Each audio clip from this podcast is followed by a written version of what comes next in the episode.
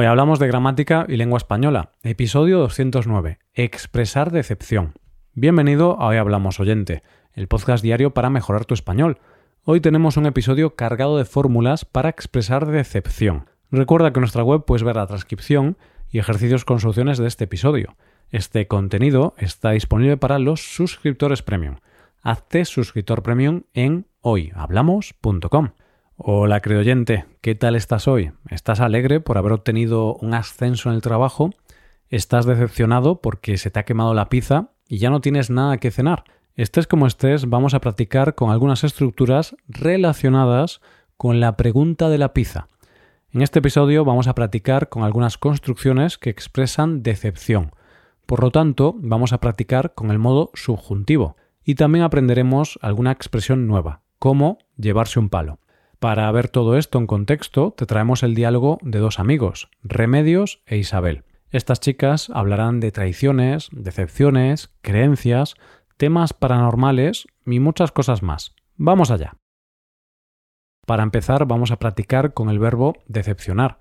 Lo vamos a hacer con una estructura que emplea el objeto indirecto antes del verbo, en lugar del sujeto.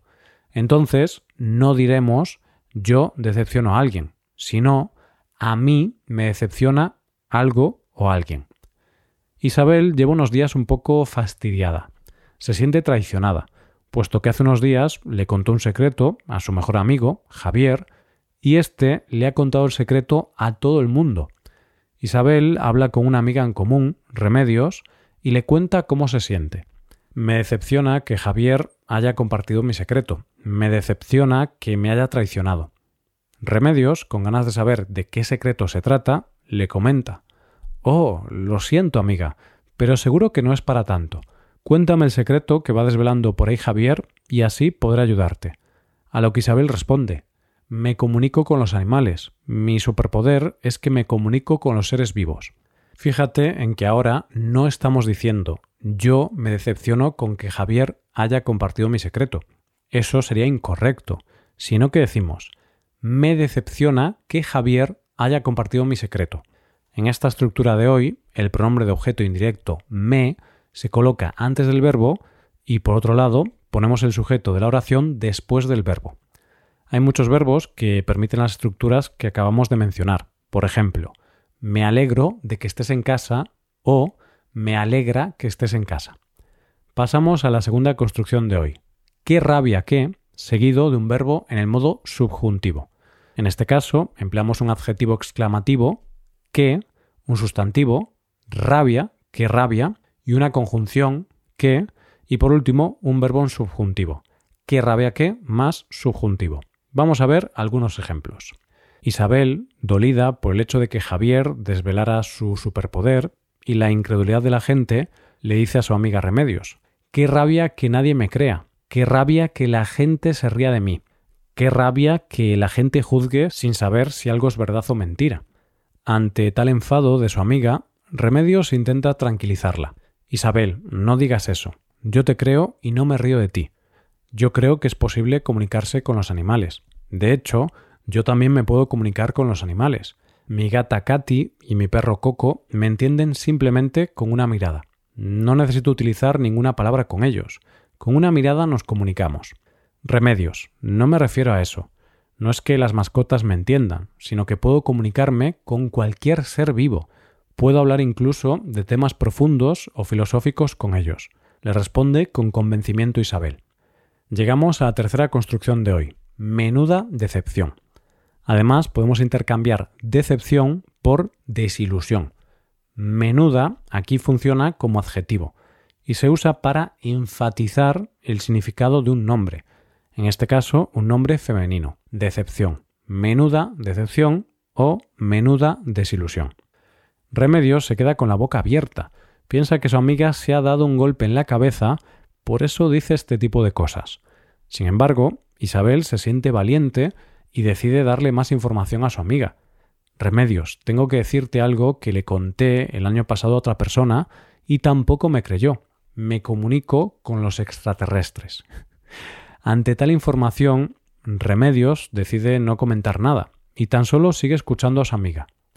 Menuda decepción sufrí cuando hablé con dos extraterrestres por primera vez. Menuda desilusión me provocó ver que son muy similares a nosotros. Siempre pensé que eran muy diferentes a nosotros y cuando me abdujeron me di cuenta de que no hay tantas diferencias. Incluso hablan español. La pobre Remedios, tras escuchar esta información, no sabe qué decir. ¿Qué puede responder a las palabras de su amiga en las que le dice que en el pasado fue abducida por unos extraterrestres? Mientras intentamos digerir esta información, vamos con la cuarta construcción de hoy. Toda la vida para que luego.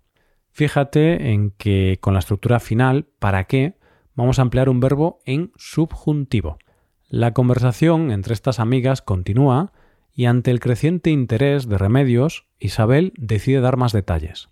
Toda la vida pensando que los extraterrestres son criaturas verdes y pequeñas para que luego tengan una apariencia muy similar a la nuestra. La principal diferencia es que tienen cinco ojos en lugar de dos y no tienen nariz. Por lo demás, somos casi idénticos. Isabel continúa su discurso. Toda la vida imaginándome que los extraterrestres nos alimentan para que luego coman cosas muy similares a las nuestras. En la nave espacial en la que me secuestraron había de todo. Paella, tortilla de patatas, gazpacho, pescado, la cocina era idéntica a la de los humanos.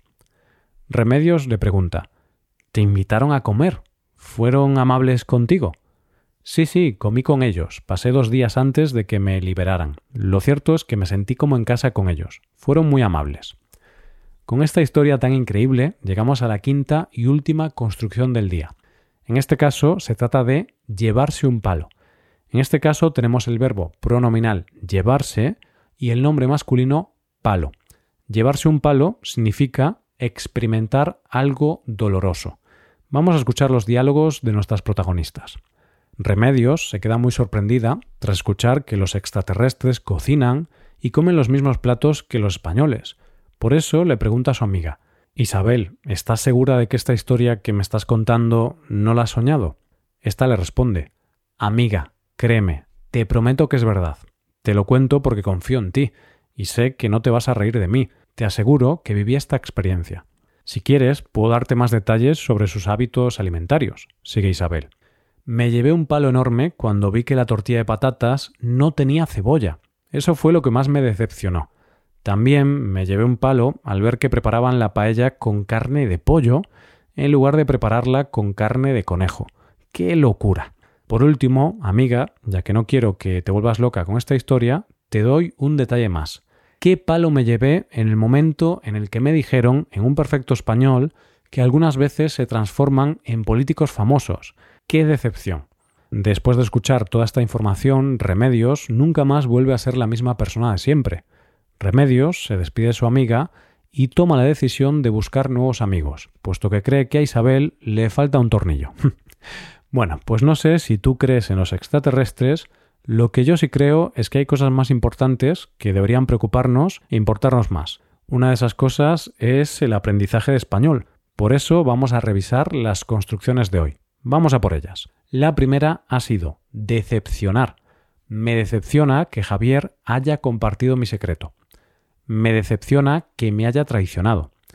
En segundo lugar, qué rabia que más subjuntivo. Qué rabia que nadie me crea. Qué rabia que la gente se ría de mí. En tercer lugar, menuda decepción o menuda desilusión. Menuda decepción sufrí cuando hablé con dos extraterrestres por primera vez. Menuda desilusión me provocó ver que son muy similares a nosotros. En cuarto lugar, toda la vida para que luego. Toda la vida pensando que los extraterrestres son criaturas verdes y pequeñas para que luego tengan una apariencia muy similar a la nuestra toda la vida imaginándome que los extraterrestres nos alimentan para que luego coman cosas muy similares a las nuestras. En quinto y último lugar, llevarse un palo. Me llevé un palo enorme cuando vi que la tortilla de patatas no tenía cebolla. ¿Qué palo me llevé en el momento en el que me dijeron en un perfecto español que algunas veces se transforman en políticos famosos? Tras esto, llega el momento de despedirnos. Eso sí, antes de hacerlo, te invitamos a que te hagas suscriptor premium. Así podrás ver la transcripción completa y los ejercicios con soluciones de este episodio en nuestra web. hoyhablamos.com.